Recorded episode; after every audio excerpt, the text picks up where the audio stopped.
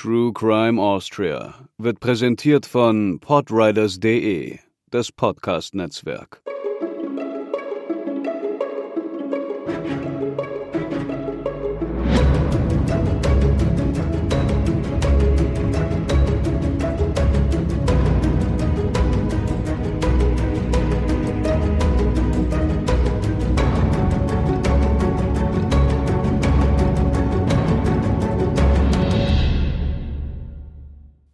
Hallo, liebe Hörerinnen und Hörer. Wir begrüßen euch zur zwölften Folge von True Crime Austria. Heute haben wir ein Thema für Kunstliebhaber mitgebracht und sitzen zur Aufnahme wieder, ich möchte fast sagen, im goldenen Licht der Glühbirnen für euch da. Mein Name ist Katharina und mir gegenüber hört ihr wie immer Hubertus. Hallo. Wie ihr bestimmt schon bemerkt habt, wechseln wir in unseren Folgen ja immer zwischen Täter und Täterin ab, damit auch jeder zu seinem Recht kommen möge, wenn man so sagen darf. Für den Februar haben wir uns jetzt aber eine Täterin der etwas anderen Art ausgesucht, die Republik Österreich selbst. Wobei das auf gewisse Weise ebenso falsch wie zutreffend ist, denn in unserem heutigen Fall gab es tatsächlich sehr viele Täter, die alle irgendwie ihr Päckchen zu tragen haben, wenn es um die Schuldfrage geht. Auf das Thema sind wir tatsächlich vor dem Fernseher gestoßen, als wir die Frau in Gold gesehen haben, was ja auch der Titel der heutigen Episode ist. Darin spielt Helen Mirren eine Dame namens Maria Altmann, die Nichte von Adele Blochbauer. Und wer das war, wird im nächsten Satz schon klar, denn das goldene Bild, auf dem sie zu sehen ist, das kennt ihr bestimmt, die goldene Adele oder auch Adele Blochbauer I genannt, gemalt von Gustav Klimt. In diesem Film versucht Helen Mirren mit Ryan Reynolds als ihrem Anwalt unter anderem dieses Bild wiederzubekommen, das ihrer Familie durch eine Enteignung während der NS-Zeit genommen wurde. Es ist dann in Österreich verblieben und wurde im Belvedere ausgestellt. In seinen Grundzügen stimmt eigentlich auch, was der Film so zu sagen hat. Also es gibt schon Dinge, die darin belegbar sind, aber es steckt eben auch ganz viel Hollywood darin. Es ist romantisiert, es ist teilweise sehr stark heruntergebrochen und wie man das eben kennt, zugunsten der Emotionalität dann ein bisschen anders als in der Realität. Aber was wirklich dahinter steckt, das erzählen wir euch jetzt. Wir steigen in die Familiengeschichte Ende des 19. Jahrhunderts ein. Da war das Oberhaupt der Familie Bauer Moritz Bauer, der war Bankier und Generaldirektor des Wiener Bankvereins. Er hatte zwei Töchter, Marie-Therese und Adele. Und die heirateten 1898 und 1899 in die industriellen Familie Bloch ein. Marie-Therese heiratete den Anwalt Gustav Bloch und Adele im darauffolgenden Jahr mit selbst 18 Jahren den deutlich älteren Ferdinand Bloch, einen Großindustriellen. Die Familie gehörte im ausgehenden 19. Jahrhundert, also zu der Zeit, in der wir uns gerade befinden, zum Wiener Großbürgertum. Ferdinand machte den Familienbetrieb zu einem einflussreichen Handelsunternehmen, zeitweise mit einem Anteil von mehr als einem Fünftel der gesamten Zuckerindustrie in der Habsburger Monarchie. Und das machte die Familie natürlich vermögend. Sie konnten sich ein Palais leisten in Wien und ein Schloss in Prag. Und durch diesen Wohlstand konnten sie sich auch als Kunstsammler umtun. Daneben waren sie aber nicht überall wohl gelitten. Die Blochbauers galten als neureich und auch wegen des aufkeimenden Antisemitismus war man ihnen als jüdischer Familie ursprünglich tschechischer Abstammung nicht unbedingt wohlgesonnen. Es gibt die Vermutung, dass die Hochzeit zwischen Adele und Ferdinand keine wirkliche Liebesheirat war. Fakt ist aber, dass beide eine große Leidenschaft zur Kunst verband. Ab 1917 nannte die Familie sich dann Blochbauer. Adele und Ferdinand blieben kinderlos, Marie-Therese und Gustav bekamen dann aber fünf Kinder, darunter Maria, die spätere Maria Altmann. Sie sollte dann im Verlauf die Erbin von Ferdinand Bloch-Bauer werden und einen besonderen Platz in der folgenden Geschichte einnehmen. Wie schon angedeutet, gehörten Adele und Ferdinand Bloch-Bauer zur Wiener High Society der damaligen Zeit. Bei ihren Abendveranstaltungen konnte man neben Künstlern und Schriftstellern auch Personen wie Karl Renner treffen, den späteren ersten Staatskanzler der Ersten Republik oder den Mediziner Julius Tandler, der zum Beispiel zur Anatomie forschte und auch ein Fürsorgesystem einführte. Es war bekannt, dass das Paar dem Kunstsammeln recht zugetan war. Hauptsächlich kauften die beiden Werke von österreichischen Malern des 19. Jahrhunderts und über die Zeit von 30 Jahren sammelten sich so etwa 400 Kunstwerke an. Eine enge Verbindung hielten sie insbesondere zu Gustav Klimt. Sie förderten den Künstler bereits seit 1899, ihrem Hochzeitsjahr, und diese enge Verbindung sollte vor allem dadurch besiegelt werden, dass er verschiedene Bilder malte, auf denen eben Adele zu sehen war. Erste Porträts skizzierte er bereits um das Jahr 1900 herum. Drei Jahre später gab Ferdinand dann den Auftrag, ein Ölgemälde von ihr zu malen. Ursprünglich sollte das wohl für den Hochzeitstag der Schwiegereltern gedacht gewesen sein. Da Klimt aber sehr viel länger als geplant an dem Bild arbeitete, wurde daraus nichts. Fertiggestellt war das Gemälde dann im Jahr 1907 und Klimt nannte es Adele Blochbauer I. Wie schon im Titel unserer Folge zu sehen, gibt es das Bild aber auch unter dem Namen Die Frau in Gold, die Dame in Gold oder Goldene Adele. Es zeigt Adele Blochbauer im Alter von 26 Jahren. Damit ihr euch das vorstellen könnt, wollen wir es natürlich auch nochmal beschreiben, falls ihr es gerade nicht so im Kopf habt. Das Bild selbst ist 138 mal 138 Zentimeter groß, auf Leinwand gemalt und aufwendig mit Blattgold und Silbereinlagen gestaltet. Es ist bekannt als eines der bedeutendsten Werke Klimts und insgesamt des österreichischen Jugendstils, also 19. bis 20. Jahrhundert, auch Fin de siècle genannt oder Dekadentismus. Adele Bloch-Bauer ist darauf in einem goldenen Kleid zu sehen und umrahmt von allen möglichen Blattgoldelementen. Ihr Kopf, die Schultern und die zusammengelegten Hände von Adele sind im oberen rechten Viertel des Bildes platziert und heben sich vom Rest ab, weil sie sehr naturalistisch gemalt sind und das andere eben mit diesen ganzen Blattgoldelementen diesen güldenen Schein hat. Ihre Haare sind zu einer Hochsteckfrisur arrangiert und ihre Lippen rot geschminkt. Und das Bild, es lässt sich vermuten, gehört zu Klimts goldenem Stil und gilt gemeinhin als sogenanntes Stellvertreterwerk dieser Schaffensphase. Die Inspiration Klimts war wohl eine Italienreise, auf der er ein Kirchenmosaik gesehen hat in Ravenna und das hat ihn wohl zu dieser goldenen Periode gebracht. Und angeblich soll er hunderte Skizzen und Studien zur Vorbereitung gemalt haben. Adele schrieb darüber in einem Brief, mein Mann hat sich entschlossen, mich von Klimt porträtieren zu lassen, der aber erst im Winter ans Werk schreiten kann. Bei den Skizzen ist schön zu sehen, dass Adele wohl auf einem Stuhl sitzen sollte ursprünglich. Das erkennt man aber in dem eigentlich fertigen Bild kaum noch.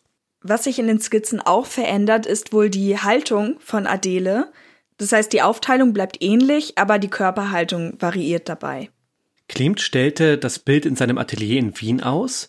Es war dann zwischen 1908 und 1910 in ausgewählten internationalen Ausstellungen zu sehen und dann bis 1918 gar nicht mehr, da es bei den Blochbauers zu Hause hing. Einige Jahre später entstand dann noch das Bild Adele Blochbauer II. Nach Gustav Klimts Tod 1918 besaß Ferdinand insgesamt fünf Werke des Künstlers. Die Familie richtete sogar ein eigenes Gedenkzimmer für den Maler ein, mit seinen Bildern in ihrem Palais in Wien. Von 1918 bis 1921, vielleicht anlässlich seines Todes, war die Goldene Adele als Leihgabe in der österreichischen Staatsgalerie im Belvedere zu sehen. Im Alter von nur 43 Jahren starb Adele Blochbauer am 24. Jänner 1925 an einer Hirnhautentzündung. Ihre Nichte Maria Altmann erinnert sich. She died within three, four days from meningitis. And the room was kept like a memorial room. It was always all year long. He had beautiful flowers in there. And there was nothing in there but the Klimt paintings and fresh flowers. Da die O-Töne uns alle im Englischen vorliegen, übersetzen wir das einmal kurz für all diejenigen, die sich im Englischen nicht so zu Hause fühlen. Maria Altmann beschreibt hier, dass im Haus der Familie Blochbauer nach Adeles Tod eine Art Erinnerungsraum für sie bereitgestellt wurde. Da waren eben die Klimpbilder drin und auch das ganze Jahr über frische Blumen. Bereits zwei Jahre vor ihrem Tod hatte Adele ihr Testament geschrieben und darin ihren Mann Ferdinand als Universalerben eingesetzt. Dieser letzte Wille wird auch noch von zentraler Bedeutung für unseren heutigen Fall sein, denn an diesem Schriftstück entbrannte ein wahrer Streit um Wiedergutmachung. Sie schrieb darin unter anderem Meine zwei Porträts und die vier Landschaften von Gustav Klimt bitte ich meinen Ehegatten nach seinem Tode der österreichischen Staatsgalerie in Wien zu hinterlassen.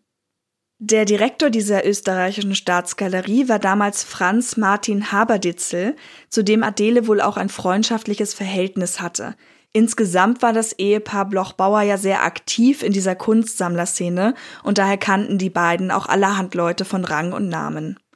Aufgrund ihres letzten Willens kann man davon ausgehen, dass Adele daran gelegen war, das Bild zukünftig wieder für die Öffentlichkeit sichtbar zu machen. Als Führer und Kanzler der deutschen Nation und des Reichs melde ich vor der deutschen Geschichte nunmehr den Eintritt meiner Heimat in das Deutsche Reich.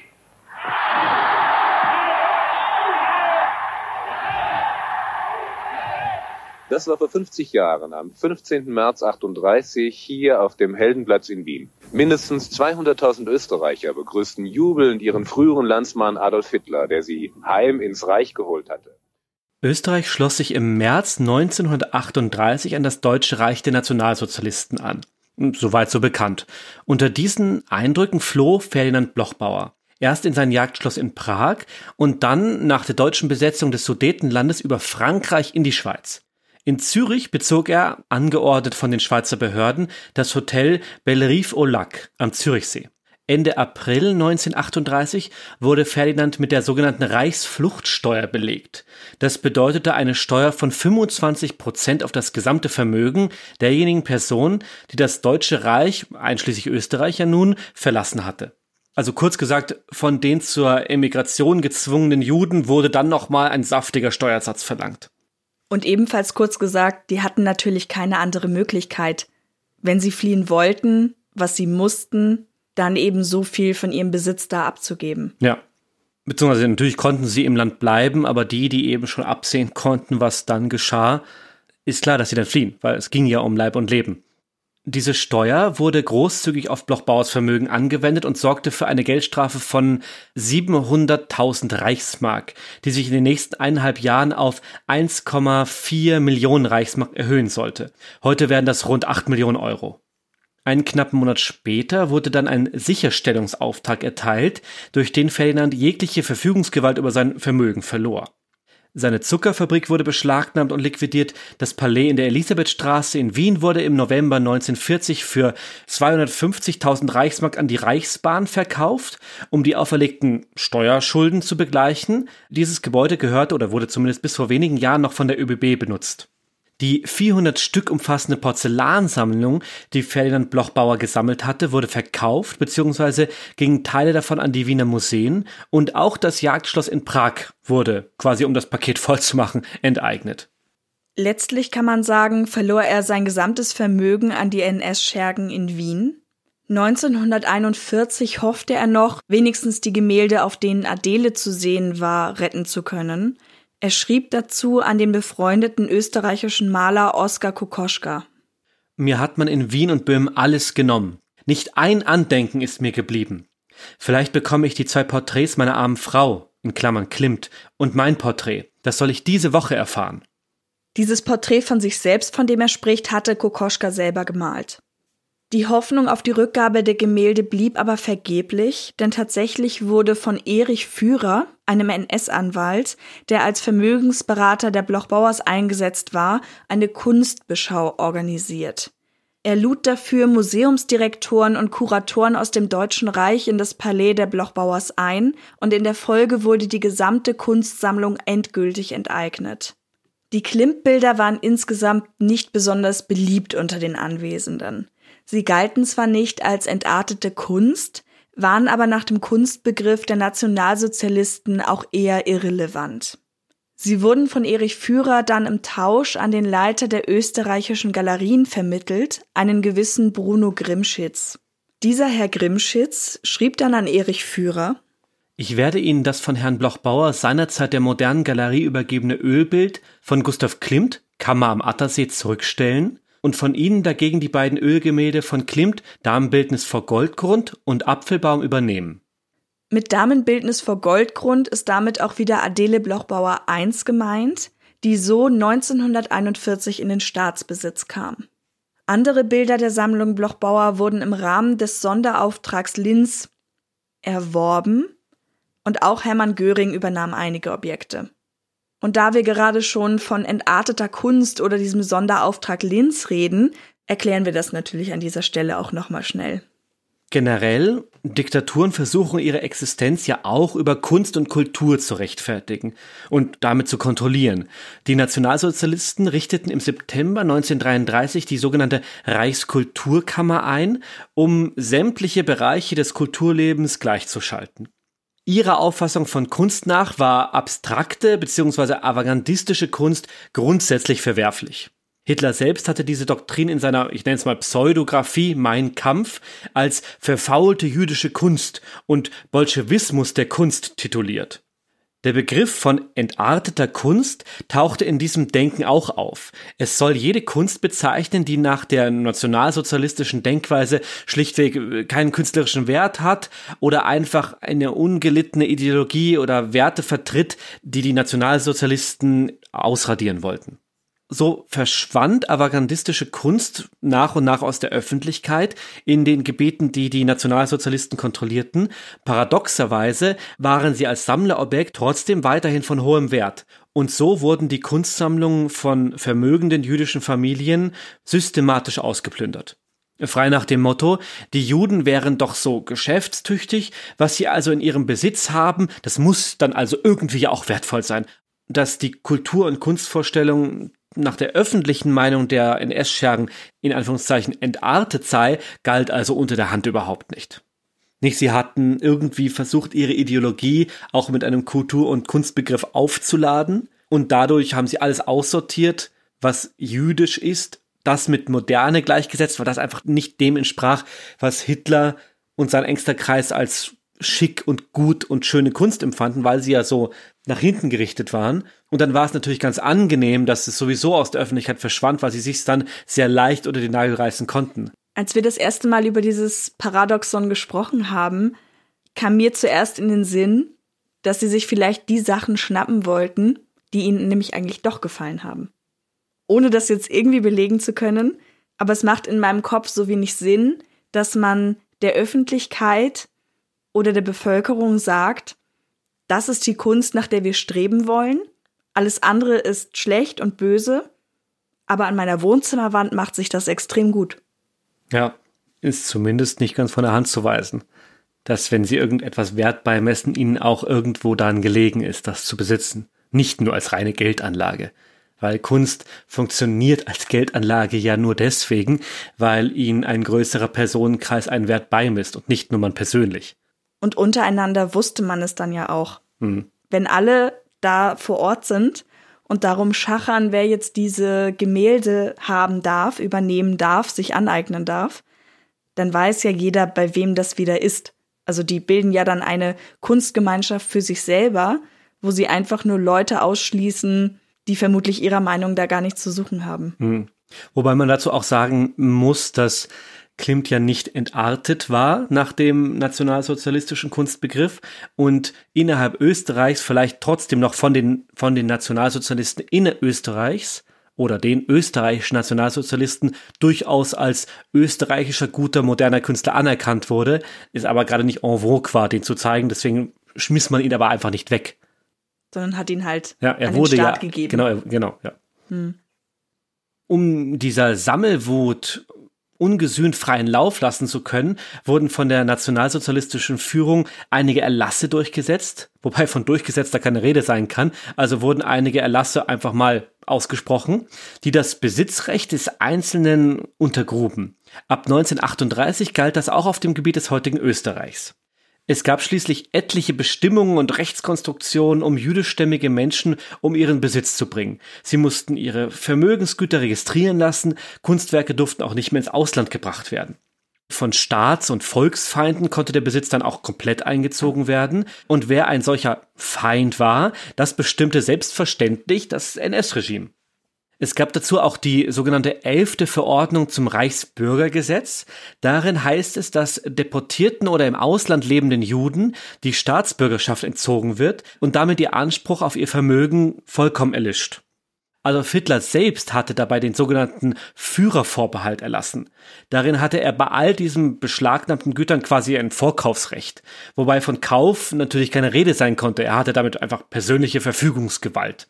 Hitler startete dann den Sonderauftrag Linz. Kernstück davon war der systematische Plan, im gesamten vom Deutschen Reich kontrollierten Gebiet Kunstwerke einzusammeln, also zu rauben, um in Linz ein gigantomanisches sogenanntes Führermuseum zu schaffen.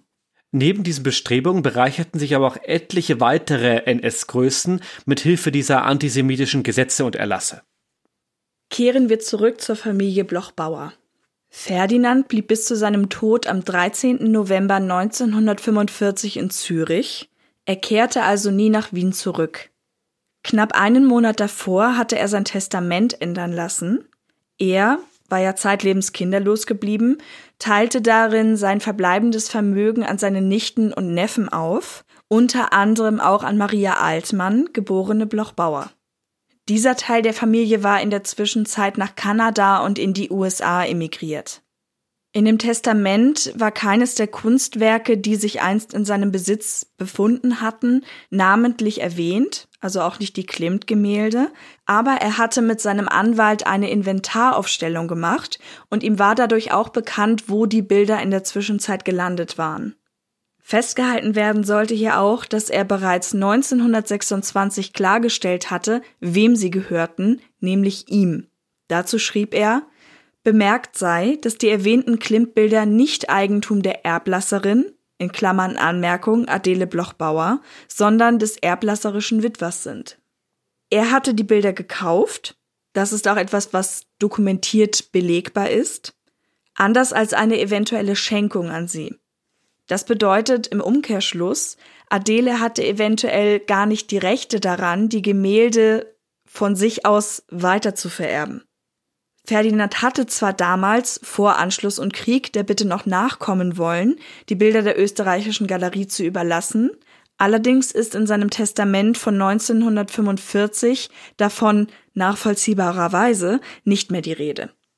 Er beauftragte stattdessen seinen Anwalt Gustav Rienisch, dafür zu sorgen, dass die Bilder wieder in den Familienbesitz gelangen konnten.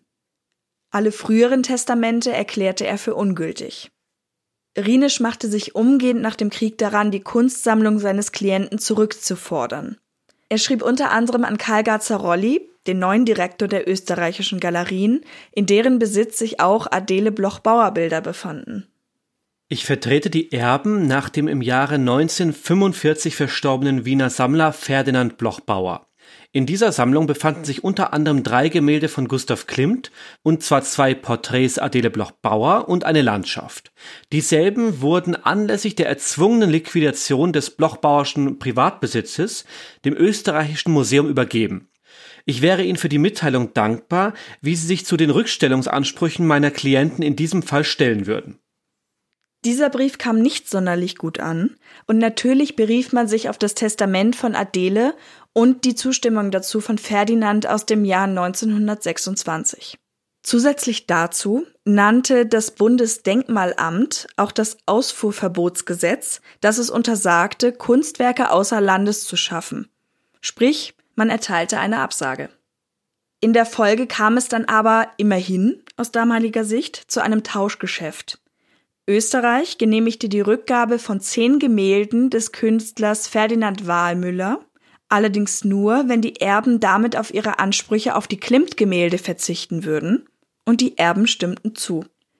Dieser Tausch fußte auf dem Grundsatz, arisierte Güter würden nur in Kombination mit Schenkungen von Vermögensanteilen an die Republik erteilt werden. Also wenn man etwas wiederbekommen wollte, was damals eben in Beschlag genommen worden war, musste man im Austausch dafür einen Teil seines Vermögens, eben unter anderem in dem Fall durch Bilder, dalassen, damit man den Rest wiederbekommen konnte.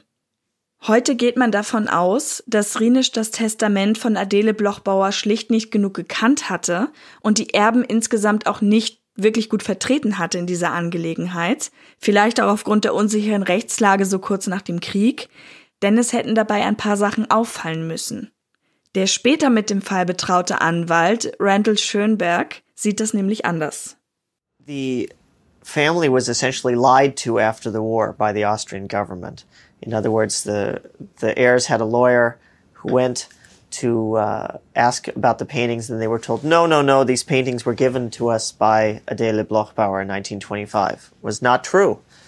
But Maria didn't know that, her sister didn't know that, her brother didn't know that. And it was only in 1998 when a journalist named Hubertus Czernin went into the documents and looked and found in black and white the documents showing that these paintings were not given in Adela's will but were stolen during the Nazi era.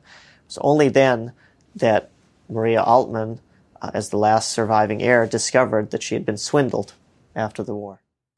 Schönberg sagt, dass die Familie nach dem Krieg von der österreichischen Regierung belogen wurde. Es wurde ihnen immer gesagt, dass Adele 1925 die Bilder übergeben hatte, was nicht stimmte, aber das wusste von der Familie niemand. Erst durch die Ergebnisse des Journalisten Hubertus Czernin 1998 wurde Maria Altmann als letzter lebender Erbin bekannt, dass sie betrogen worden waren.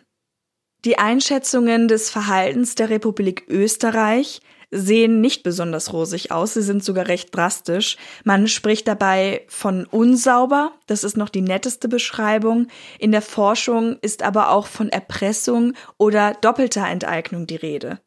Denn das, was damals weggenommen wurde, konnte jetzt eben nur wieder erlangt werden, wenn man etwas, das eh schon weg war, weiter abtrat.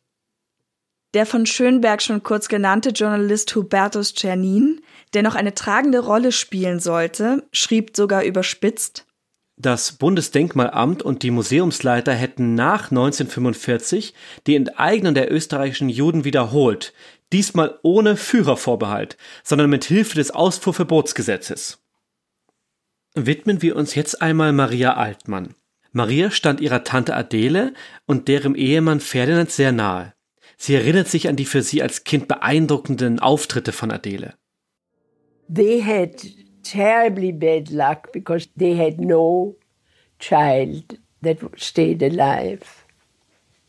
And I remember her very well, but she was on very good terms with my siblings, but she had no use for me as a child. I was nine when she died. But I remember her very well. She always wore white dresses, a long dress. She always had a long cigarette, gold cigarette holder, smoke. I remember it as well as I remember our own home. And it was so elegant. There was a concierge in a beautiful uniform sitting in a, a lodge, they called it, in the front. It was a courtyard where always he had his they loved dogs since they had no children. So there was always a German shepherd, and my uncle always had a little dachshund and a big German shepherd. Altmann beschreibt Adele als elegante Frau. Sie und ihr Mann hatten einfach großes Unglück, weil keines ihrer Kinder überlebte. Mit den älteren Geschwistern von Maria kam Adele gut klar, mit Maria als Kind eher weniger. Sie trug immer weiße, lange Kleider, hatte immer einen goldenen Zigarettenhalter. Sie und Ferdinand liebten Hunde, vielleicht auch, weil sie keine Kinder hatten. Maria erinnert sich an einen deutschen Schäferhund und einen Dackel. An anderer Stelle beschreibt sie Adele auch so. Krank, leidend, immer mit Kopfweh, rauchend wie ein Schlot, furchtbar zart und dunkel. Ein durchgeistigtes Gesicht, schmal, elegant suffisant arrogant, stets auf der Suche nach geistiger Anregung. Als Maria im Dezember 1937 Fritz Altmann heiratete, schenkte ihr Ferdinand das Diamantkollier und die Ohrringe, die dazu passenden Ohrringe, Adeles, die auch auf dem Bild Adele Blochbauer I zu sehen sind. Übrigens, unter dem NS-Regime wurde dieser Schmuck ebenfalls liquidiert. Hermann Göring eignete ihn sich an und schenkte ihn seiner Frau Emmy. Und auf einigen Fotos ist sie damit auch zu sehen. Fritz Altmann wurde im Frühjahr 1938 für einige Monate ins KZ Dachau eingewiesen. Er konnte von dort allerdings entkommen. Sein älterer Bruder Bernhard Altmann hatte sich für seine Freilassung eingesetzt und auch einige Geldmittel dafür aufgewandt. Das muss für Maria und Fritz dann das finale Warnzeichen gewesen sein. Sie flohen in die Niederlande und von dort weiter nach Liverpool. Bernhard blieb dort, Maria und Fritz Altmann emigrierten 1942 schließlich nach Los Angeles. Die anderen Geschwister von Maria wanderten ebenfalls aus. Nach 1945 ließen die Alliierten in Österreich die Rückführung geraubter Kunstgüter durch das Bundesdenkmalamt verwalten. Dazu erklärte der erste Präsident des BDA 1948 das BDA ist bestrebt, alle Kunstgegenstände, die sich 1938 in Österreich befunden haben, nach Österreich zurückzuführen. Dabei soll Österreich nichts von der Restitutionsmasse für sich behalten. Das BDA habe auch nicht die Absicht, etwa die unidentifiziert bleibenden Objekte in den Staatsbesitz als Bereicherung der öffentlichen Sammlung zu übernehmen. Ein guter Ansatz, der allerdings nicht von Dauer sein sollte. Konkret bezog man sich dabei auf 960 Gemälde, deren Besitz nicht direkt festgestellt werden konnte. Und über diese Kunstwerke hatte Österreich nun die Verfügungsgewalt. Das kam zustande, da die Verantwortlichen in Österreich nach dem Kriegsende eine elegante Lösung gefunden hatten, nicht als verantwortlich zu gelten. Man positionierte sich als das erste Opfer des NS-Regimes. Dementsprechend wurde man nicht als besiegtes, sondern als befreites Land kategorisiert und galt damit als nicht verantwortlich für die NS-Verbrechen. Viele Stimmen sagten damals, dass Österreich sich nicht freiwillig an das Deutsche Reich angeschlossen hatte, sondern vielmehr eingenommen wurde. Diese geschichtliche Verdrehung prägte das Denken und auch viele Schulbücher Österreichs noch bis zu Beginn des 21. Jahrhunderts. Auch zu diesem Thema haben wir den Augenzeugenbericht von Maria Altmann. It was just a few months after we had gotten married. And we had just moved into a beautiful new apartment. And we had a new car, and I had all my beautiful wedding presents. And there was the last chamber music in my father's house when the President Schuschnigg came to the radio and said, The German troops are at the border. We don't want any bloodshed. So, God bless Austria. And that was the last thing. And then the Austrians said they were victims of the Nazis. There were no victims. The women threw flowers at the in marching soldiers. And there was jubilant singing all over. And they were royally welcomed. Der Anschluss an das Deutsche Reich ereignete sich einige Monate nach der Hochzeit der Altmanns. Das Paar war gerade in eine neue, tolle Wohnung eingezogen, sie hatten ein neues Auto, alles war schön, man schwelgte sozusagen noch in den letzten Zügen der Hochzeit. Dann war die Stimme von Schuschnigg im Radio zu hören und dieser sagte, dass die deutschen Truppen an der Grenze stünden, man wolle kein Blut vergießen und Gott schütze Österreich. Später sagte man, die Österreicher seien Opfer der Nazis gewesen. Das war aber nicht der Fall, sagt Maria Altmann. Die Frauen warfen Blumen zu den einmarschierenden Soldaten, überall ertönte jubilierender Gesang. Sie wurden willkommen geheißen. Was die Sache mit den Schulbüchern angeht, da habe ich tatsächlich auch noch eine kleine Anekdote. Und zwar habe ich da mit einem Kollegen drüber gesprochen. Da ging es um eine Quizfrage, die sich eben auf den Zweiten Weltkrieg bezog. Und er hat zu mir gesagt, dass er das total schade findet, dass in der Schule gar nicht so viel darüber gesprochen wird über den Zweiten Weltkrieg. Und das hat mich sehr überrascht, weil in meinem Unterricht war das Thema so allgegenwärtig.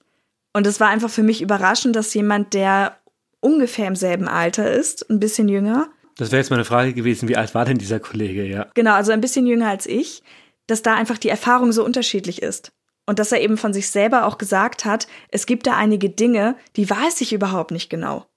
Und es ist eigentlich schade, dass das im Unterricht nicht so behandelt wurde. Das heißt, in unserer Generation, Mitte 20, um die 30 herum, war das offenbar noch so. Wie es jetzt ist, kann ich tatsächlich nicht beurteilen. Ja, zumindest, ja, vermeintlich. Ich meine, wir haben eine Aussage zu. Vielleicht habt ihr da ja Erfahrungswerte, wie das euren Eltern oder euch selber ging.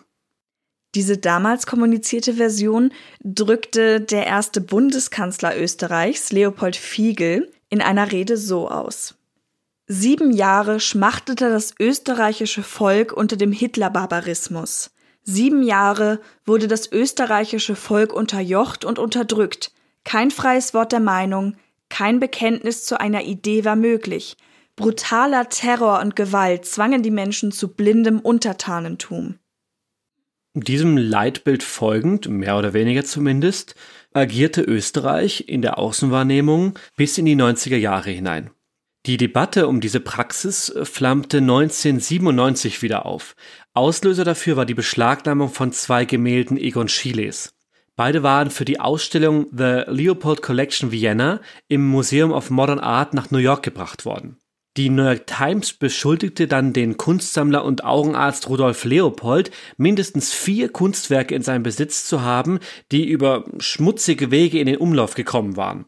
Rudolf Leopold wies diese Anschuldigung zwar scharf zurück, dennoch wurden zwei der Gemälde vom New Yorker Staatsanwalt Robert Morgenthau als Stolen Property eingestuft und auch beschlagnahmt. Der Aufschrei in den Medien und im Kulturbetrieb über diesen Vorgang und die Aufdeckung reichte auch ins Herkunftsland der Ausstellung, also nach Österreich. In der Folge wurde 1998 das sogenannte Kunstrückgabegesetz einstimmig, und das finde ich schon sehr bemerkenswert, im Parlament beschlossen und verabschiedet. Dieses Gesetz sollte ein für alle Mal eine Rechtsgrundlage schaffen, die sowohl dem Staat Österreich als auch den Entschädigungsparteien genügen sollte. Dabei betraf es sowohl die Kunst, die während des Nationalsozialismus unrechtmäßig entzogen wurde, als auch die, die im Gegenzug für Ausfuhrbewilligungen einbehalten worden war. Und da sind wir ja direkt beim Fall Blochbauer, weil das ja im Grunde jetzt doppelt abgedeckt wird. Das sind ja die beiden Fälle, bei denen der Familie auf irgendeine Weise die Gemälde entzogen worden waren. Mhm, ja. Die damalige Bundesministerin für Bildung, Wissenschaft und Kultur, Elisabeth Gera, veranlasste daraufhin die Öffnung der Archive für die Provenienzforschung, also die Herkunftsforschung, und das erlaubte es jedem Interessierten, Einblicke in die Umstände des Erwerbs der Kunstgüter zu bekommen. Dadurch sollte es möglich sein, die ursprünglichen Eigentümer auch festzustellen und Kunstgegenstände an sie oder deren Erben zurückzugeben. Allerdings war der Prozess nicht einfach. Die Regelungen unterschieden sich wohl sogar nach Bundesland und zur Sicherheit musste es natürlich auch Prüfungen geben, weil die Nachforschungen nicht immer eindeutige Schlüsse zugelassen haben, sodass es auch immer wieder zu Fehlern kommen konnte. So war es zum Beispiel auch bei Klimts Apfelbaum 2. Im Jahr 2001 wurde das Bild an die Erben der Nora Stiasny restituiert, aber offenbar zu Unrecht, da das Bild nie in ihrem Eigentum gewesen war. Man weiß auch überhaupt nicht, wo das Gemälde sich heute befindet. Das heißt, dieses Gemälde wurde an eine Familie zurückgegeben, die es eigentlich nie besessen hat, und die eigentlichen Besitzer werden es vermutlich auch niemals wiedersehen, weil es ja verschwunden ist. Die Öffnung der Archive führte allerdings nicht zu der beabsichtigten Demonstration der weißen Weste der österreichischen Museen. Im Gegenteil, die Praxis des jahrzehntelangen Verschleppens und Verdrehens von Besitz oder Entschädigungsansprüchen war nun für alle einsehbar. Daher wurde die Einsicht nach wenigen Wochen, wahrscheinlich nicht ohne Grund, wieder abgeschafft. In dieser kurzen Zeit allerdings befasste sich Hubertus Czernin intensiv mit der Aktendurchsicht in den Archiven der Galerien und Museen Österreichs. Sein beruflicher Weg hatte ihn vorher zum Nachrichtenmagazin Profil geführt, wo er als Herausgeber tätig war, und er hatte auch maßgeblich an der Aufdeckung der Waldheim-Affäre mitgewirkt, die die NS-Vergangenheit des damaligen österreichischen Bundespräsidenten Kurt Waldheim ans Licht brachte. Er veröffentlichte eine ganze Reihe von Artikeln, in denen er die unlauteren Methoden und die fragwürdige Rolle des Bundesdenkmalamts aufzeigte. Zu seinen Ergebnissen sagte er zum Beispiel Actually, the question of looted art was never a big topic in the Austrian political uh, discussion before. Suddenly, the public could recognize that there is a chapter of the Austrian uh, history uh, which has to be written totally new the Austrians responded with some uh, indignation, I think, saying it's ridiculous. We don't have any looted paintings. You know, everything was returned after the war. This is an outrage. Czernin führt aus, dass die Frage der Raubkunst nie ein großes Thema in der österreichischen Politik gewesen war. Aber auf einmal konnte die Öffentlichkeit einsehen, dass es ein nicht unwesentliches Kapitel in der österreichischen Geschichte gab, das offenbar neu geschrieben werden musste. Schönberg schließt an, dass man zuerst abwehrend reagierte. Der erste Reflex war, alles zu verneinen und zu behaupten, es sei bereits alles zurückgegeben worden. Ein besonderer Fokus seiner Recherche lag dabei auf der Kunstsammlung der Familie Bloch-Bauer. Janine konnte klarstellen, dass die Provenienz dieser Bilder, die sich ja jetzt im Besitz der Republik Österreich befanden, zweifelhaft war. Beispielsweise wurde im Katalog der österreichischen Galerie von 1995 angeführt, Adele Blochbauer I sei im Jahr 1936 akquiriert worden. Auch der damalige Direktor der österreichischen Galerie und Herausgeber eben jenes Werkekatalogs verwies auf falsche Daten. Und das, obwohl er nachweislich Zugang zu den Archivakten hatte. Der Journalist informierte die Blochbauer Erben und berichtete ihnen von seinen Entdeckungen, auch über den als ungültig anzusehenden Kauf im Jahr 1941. Hubertus Czernin war damit maßgeblich daran beteiligt, die Rückgabe an die Hinterbliebenen überhaupt erst anzustoßen und dann auch noch mit zentralen Informationen und Dokumenten zu stärken. Das ist übrigens aus unserer Sicht der größte Fehler bei dem Film Die Frau in Gold. Denn da wird der Anwalt, der jetzt im Folgenden engagiert wird, als der Hauptantrieb dafür gesehen, dass dieser Prozess voranschreitet und der Hubertus Czernin hat eher eine Nebenrolle. Der ist halt da, der führt die da ein bisschen durch und der hat auch irgendwelche Erkenntnisse mitgebracht. Also er, er, agiert dort, Daniel Brühl spielt ihn und er spielt ihn nicht schlecht, aber er wird dort eingeführt als, naja, ein besserer Fremdenführer hallo, willkommen in Wien, schauen's hier, schauen's dort und, und das war's. Und natürlich ist der Randall Schönberg mit die Triebfeder des Ganzen, aber der eigentliche Kern und der, derjenige, der das Ganze irgendwie zum Positiven wenden konnte, ist der Hubertus Janin. Und äh, Ryan Reynolds rockt die Schoße dort ganz alleine und der Hubertus Janin, der ja so wichtig war, kommt einfach so nicht vor. Und das ist, das ist schlichtweg nicht richtig es ist halt typisch Hollywood. Oh ja, wir sind ja in Österreich, wir brauchen irgendwie nochmal einen Österreicher. Also das lief in der Realität ein bisschen anders ab. Aber der Randall Schönberg wurde auf jeden Fall mit in den Fall hineingebracht. Und das erzählt Hubertus jetzt. Es war Maria Altmann, die ihren Familienfreund, den Anwalt Randall Schönberg, engagierte und damit beauftragte, für sie die Rückgabe der Gemälde und Güter von der Republik Österreich zu erstreiten. Schönberg ist der Enkel des österreichischen Komponisten Arnold Schönberg, der wiederum äh, ist Erfinder und Vertreter der Zwölftontechnik, wenn man das etwas sagt, und dessen Kunst wurde von den Nationalsozialisten ebenfalls als entartet diffamiert. Randall Schönberg hat also auch Wurzeln in Österreich. In einem ersten Schreiben wandte sich Schönberg an die Bundesministerin Elisabeth Gera und bat darin um die Übermittlung von Dokumenten, die, wie er meinte, sollten den Besitz der Familie Bloch-Bauer belegen. Schönberg trat zu der Zeit noch sehr versöhnlich auf und erklärte auch die Bereitschaft von Maria Altmann zu einem Vergleich. Er wurde allerdings von Gera an die eingesetzte Historienkommission verwiesen, die die Restitutionsfrage klären sollte. Die Entscheidung dieser Kommission wurde von allen Parteien natürlich mit Spannung erwartet. Ende Juni 1999 veröffentlichte sie dann ihr Ergebnis.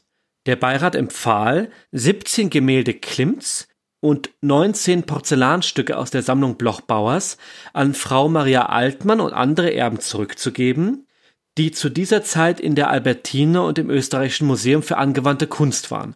Hauptsächlich Zeichnungen von Gustav Klimt und Teile von Ferdinands Porzellansammlung.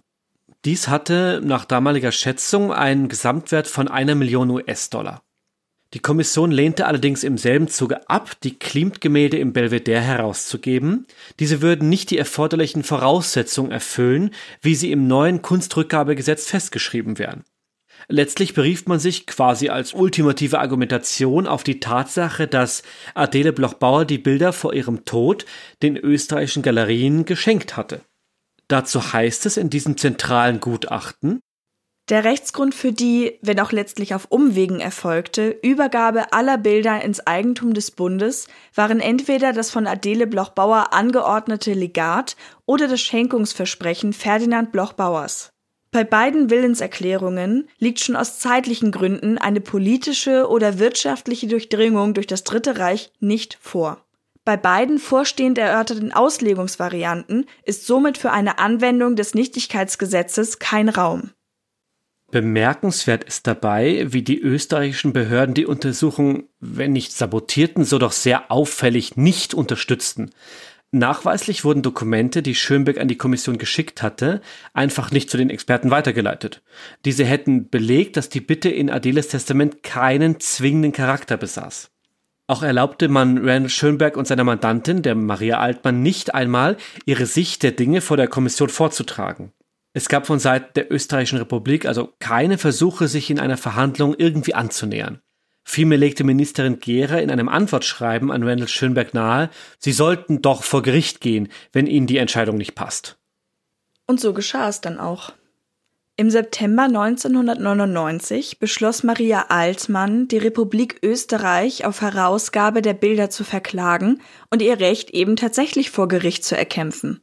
Ich hoffe, dass es nicht zu lang dauern wird, bis, bis man ein Resultat sieht. Ein sehr lieber Einschub von der Maria Altmann an dieser Stelle. Allerdings konnte ihrem Wunsch nicht entsprochen werden, denn der Prozess zog sich lange, lange hin. Die Schwierigkeiten begannen schon beim Einreichen der Klage. In Österreich war es gesetzlich vorgeschrieben, dass die Klägerpartei einen Gerichtskostenvorschuss von 1,2 Prozent des Streitwertes hinterlegen musste, als Sicherheit sozusagen. Die Gemälde wurden auf 150 Millionen US-Dollar geschätzt. Das ergibt in Schilling angegeben gut 18 Millionen, heute wären das knapp 2 Millionen Euro, und Maria Altmann konnte nichts anderes tun, als nicht zu klagen, weil sie schlicht nicht das nötige Geld hatte, auch nachdem schon ein Nachlass gewährt wurde. Also dem Gericht war klar, dass das eine horrende Summe ist, die da abgefragt wurde. Randall Schönberg fasste dann einen neuen Plan. Zuvor allerdings fragte er bei Werner Brandstetter, dem österreichischen Generalkonsul in Los Angeles, noch einmal an, ob man sich denn nicht außergerichtlich einigen könnte. Brandstetter überbrachte die Nachricht, dass die Republik Österreich eine solch alternative Lösung nicht akzeptieren würde. Man war sich sicher, dass kein österreichisches Gericht je zu Ungunsten der Republik entscheiden würde. Also mussten Schönberg und Altmann einen anderen Weg gehen. Sie reichten im August 2000 Klage gegen die Republik Österreich und die Nationalgalerie in Los Angeles ein, und zwar am US District Court for the Central District of California, also vor einem amerikanischen Gericht. Damit hatte niemand gerechnet, die zuständigen Behörden waren vor den Kopf gestoßen und sie versuchten mehrfach die Zuständigkeit der US-Justiz anzufechten, allerdings vergeblich. Die Klage stützte sich unter anderem auf Völkerrecht, österreichisches Zivilrecht und kalifornisches Bereicherungsrecht und kostete die Klägerin angeblich nur 150 US-Dollar. Das ist erstmal sehr viel weniger als in Österreich dafür verlangt wurde, aber als kleine Anmerkung am Rande, Anwälte werden dort im Gegenzug auf Erfolgshonorarbasis bezahlt. Das kann im Zweifel die niedrigen Einstiegskosten wieder revidieren, denn wir haben ja schon erwähnt, wie hoch die Bilder geschätzt wurden. Davon ein Prozentsatz an den Anwalt würde eventuell sogar die Herausgabe eines Bildes bedeuten. Jetzt haben wir es hier mit einem Gespann zu tun, das ohnehin befreundet ist, deren Familien sich sehr nahe stehen. Aber wenn man natürlich einen Verteidiger hat, mit dem man nicht verbandelt ist auf irgendeine Art und Weise, kann das im Zweifel natürlich den kompletten Prozess gefährden. Ja beziehungsweise ist dort dann ja auch dadurch der Anwalt sehr viel, kann man das so sagen, sehr viel involvierter, weil es für ihn ja auch um so viel geht. Er hat es nicht bekommen. Auf der anderen Seite, dafür streitet er dann ja auch sehr für seinen Mandanten. Also muss ja nicht immer schlecht sein. Im Fall von dem Randall Schönbeck sei aber bemerkt, dass er einen guten Job aufgegeben hatte, um seine Freundin oder die Freundin der Familie, die Maria Altmann, vertreten zu können. Und das, obwohl er ein kleines Kind hatte und eins war, glaube ich, gerade unterwegs. Also er ist damit tatsächlich ein sehr hohes privates Risiko eingegangen mit diesem Fall. Nun muss man auf der Umkehrseite natürlich auch sagen, dass sie ihn nicht hängen lassen würde, gerade durch die persönliche Beziehung. Aber sie kann sich, gerade da es um die Bilder geht, natürlich sicher sein, dass er keins davon verlangt oder ähnliches. Mhm. Ob im Ausland eine Klage angebracht werden darf, obliegt natürlich gewissen Kriterien, die im sogenannten Foreign Sovereign Immunities Act von 1976 festgeschrieben sind. Eine Vorschrift darin ermöglicht Klagen gegen fremde Staaten und Staatsbetriebe wegen völkerrechtswidriger Enteignungen. Wie vor Gericht nicht unüblich, gab es dann einen Schlagabtausch. Man musste schauen, wie sich dieser FSIA rückwirkend anwenden ließ. weil die Enteignung ja schon vor diesem Gesetz geschah. Es wurde über Immunitäten gesprochen und so weiter. Zudem ging es dann um den Inlandsbezug, der durch Ausstellungen unter der Beteiligung Belvederes, deshalb eben auch die Klage gegen die Galerie, und kursierende Bildbände gegeben wäre. Der Artikel, in dem wir das gefunden haben, hält fest, dass man sich damit sehr weit am Rande der Auslegungsfreiheit bewegt hat, aber es gelang. Und es zeigt vor allem auch, dass Interesse da war, bei solchen Fällen eben auch den Geschädigten beizustehen. Zudem wurden auch nochmal die hohen Kosten in Österreich angeführt, als wieder einmal das Argument gebracht wurde, eigentlich müsse man ja dort verhandeln. Sowohl das Berufungsgericht in Kalifornien als auch der Supreme Court, die höchste gerichtliche Instanz der USA, bestätigten die Rechtmäßigkeit der Klage. Das bedeutete eine Niederlage für die Republik Österreich. Bis zu diesem Zeitpunkt hatte der Prozess schon vier Jahre gedauert. Im Mai 2005 kam es dann zu einer Einigung, man würde ein Schiedsgerichtsverfahren in Österreich entscheiden lassen. Das war vor allem dem Grazer Historiker Dieter Anton Binder zu verdanken, der als Mediator vermittelt hatte. Damit konnte Österreich sein Gesicht als souveräner Staat wahren. Im Zentrum des Schiedsgerichtsverfahrens standen zwei Fragen. Die erste war, gehörten die Gemälde überhaupt Adele?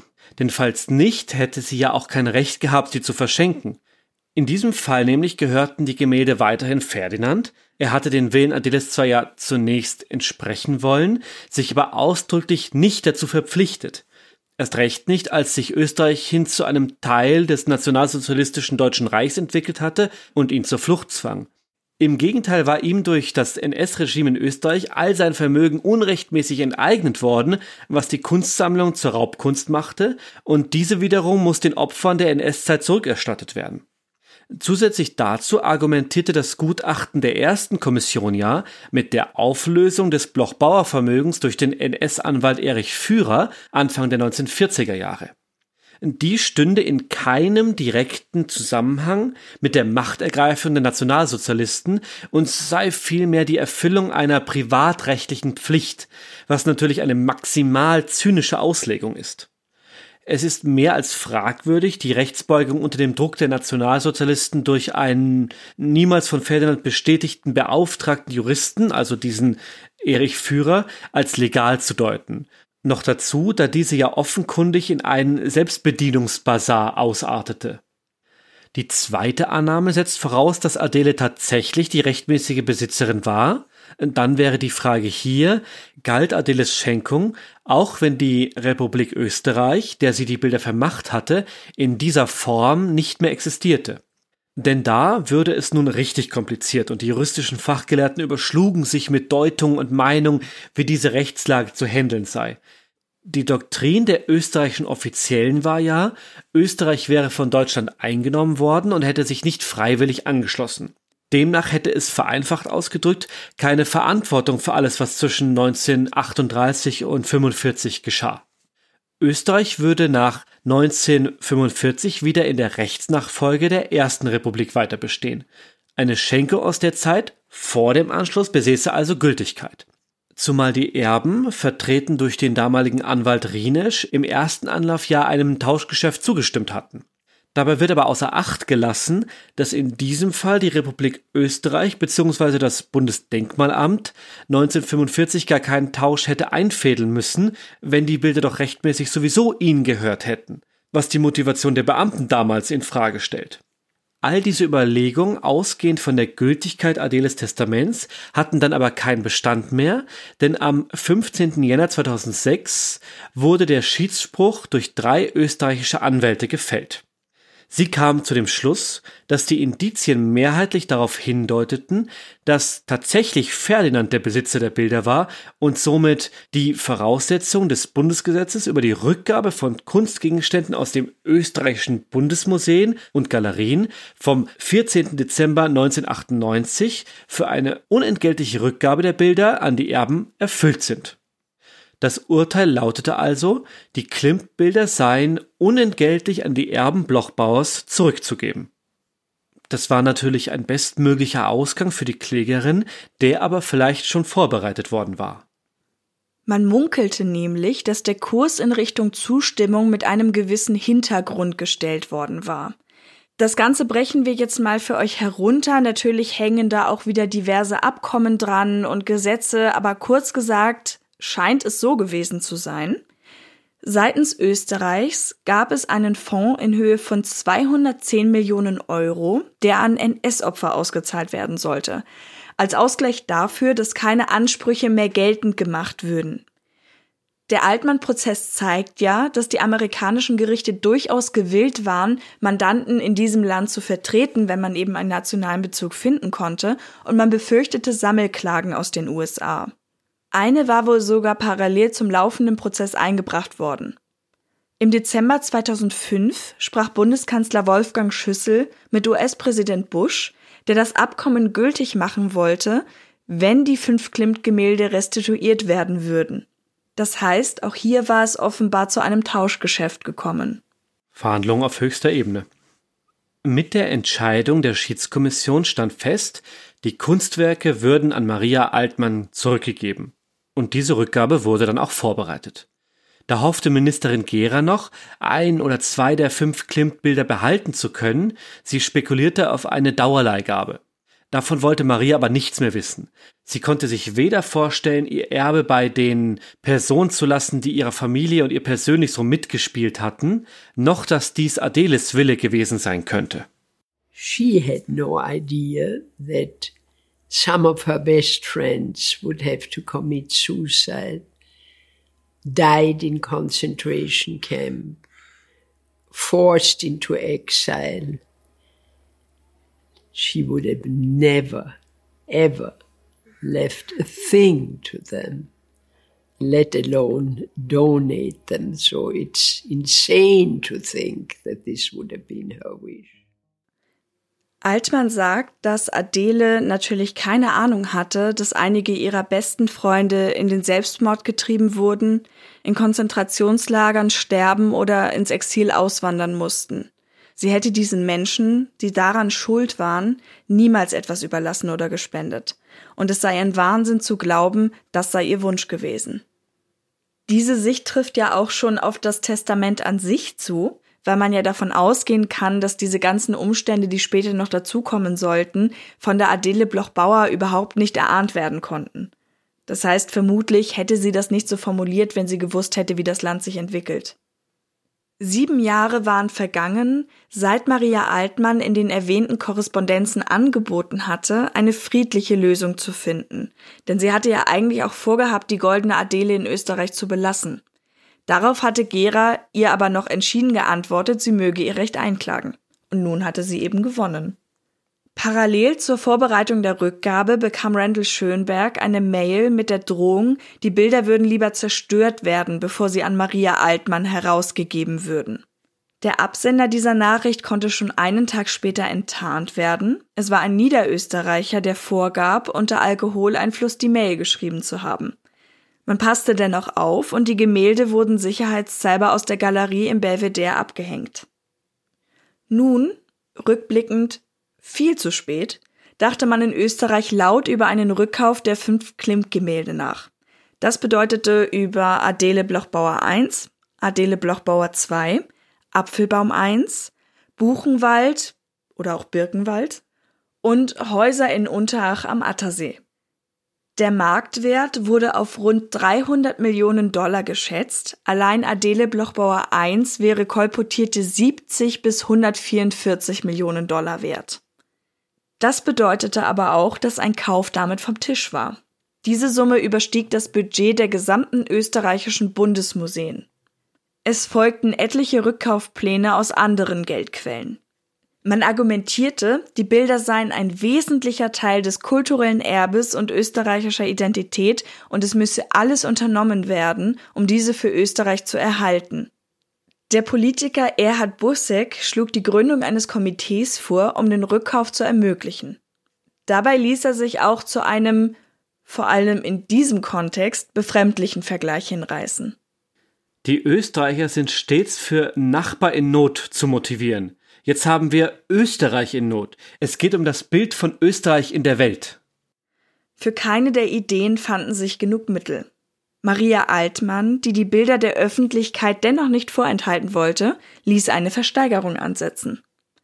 Am 14. Februar 2006 wurden die Bilder vorerst nach Los Angeles gebracht und dort im Los Angeles County Museum of Art gezeigt.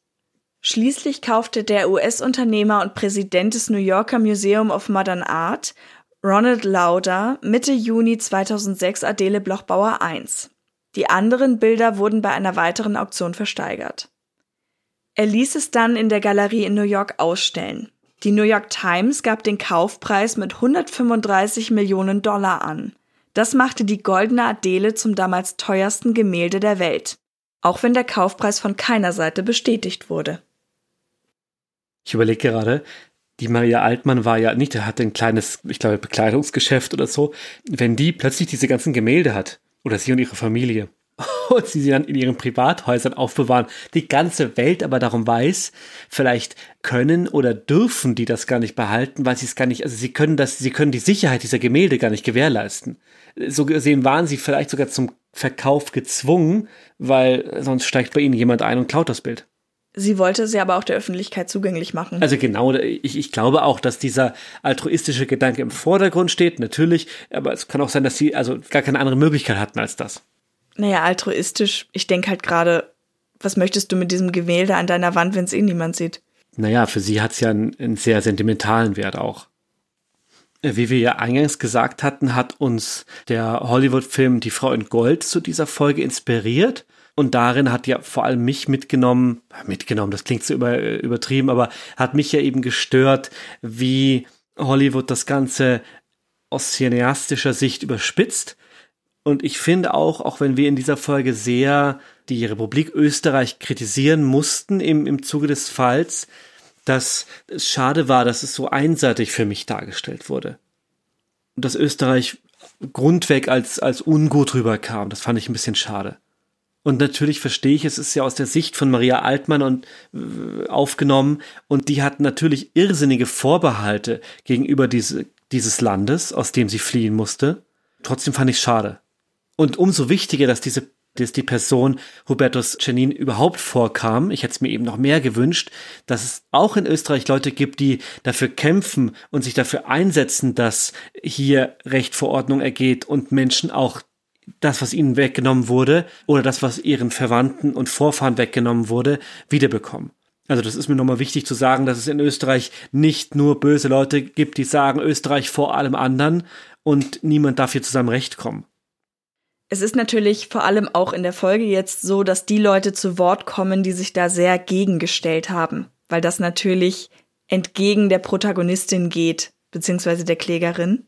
Und in diesem Fall ja auch zutrifft. Genau, also wir haben ja niemanden weggelassen, sondern in diesem Fall ist es tatsächlich so gelaufen. Ich glaube, was mich am meisten beeindruckt hat an dem Ganzen, ist vor allem, wie man sich das schönreden kann. Also wie man wirklich dieses Unrecht akzeptieren kann als, naja, immerhin hängt es dann in unserem Museum. Weil dass da irgendwas nicht ganz richtig war, das müssen ja einige Leute mitbekommen haben. Und sich da so gegen zu wehren, obwohl eben die Maria Altmann auch gesagt hat, ich würde ja einen Vergleich mit euch anstreben, ich möchte ja eigentlich, dass die Bilder da verbleiben können. Das ist eigentlich ein gutes Lehrstück. Mhm. Da steckt ja fast eine Moral drin. Ja, ja. Mal haben wir auch immer wieder drin gehabt, dieses sehr aktive Nicht-Wollen, sehr aktive Wegschauen, wenn man auf die Wahrheit stoßen konnte.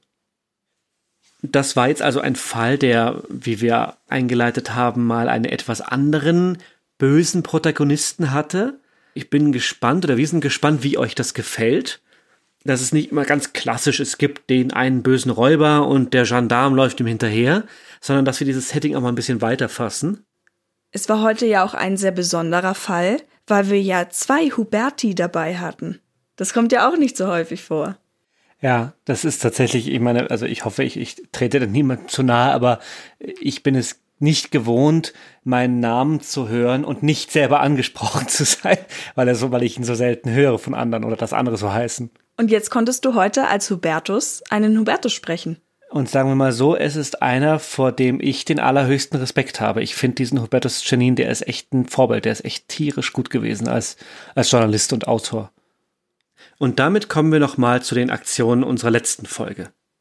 Ihr habt uns ja wieder ganz fleißig geschrieben, und zwar zu zwei Gewinnspielen, die wir am 31. Jänner, beziehungsweise jetzt am Tag der Ausstrahlung am 7. Februar auslosen. Das heißt, da bekommt ihr von uns Bescheid, wie letztens schon erwähnt, auf dem Kanal oder auf dem Weg, auf dem ihr uns auch geschrieben habt. Das heißt, wir melden uns bei euch und nochmal zusammenfassend, wo ihr uns überhaupt erreichen könnt. Da hätten wir auf der einen Seite Social Media. Bei Facebook und Instagram findet ihr uns als True Crime Austria und bei Twitter als True Crime AT. Außerdem steht euch für Fragen, Anregungen, alles Mögliche auch immer die Mailadresse hinweise at truecrimeaustria.at zur Verfügung. Da schauen wir auch regelmäßig rein und antworten euch dann schnellstmöglich. Wer uns für unsere Arbeit hier vielleicht auch finanziell unterstützen mag, der hat drei verschiedene Wege zur Auswahl. Wir haben einmal einen direkten PayPal-Link, der auch über unsere Shownotes erreichbar ist. Und außerdem findet ihr dort auch die Zugänge zu Patreon und Steady, die ihr aber auch auf unserem Blog einsehen könnt in der Seitenspalte. Und noch einmal ein kleiner Hinweis, eine kleine Erinnerung an unsere geplante Hörerfolge.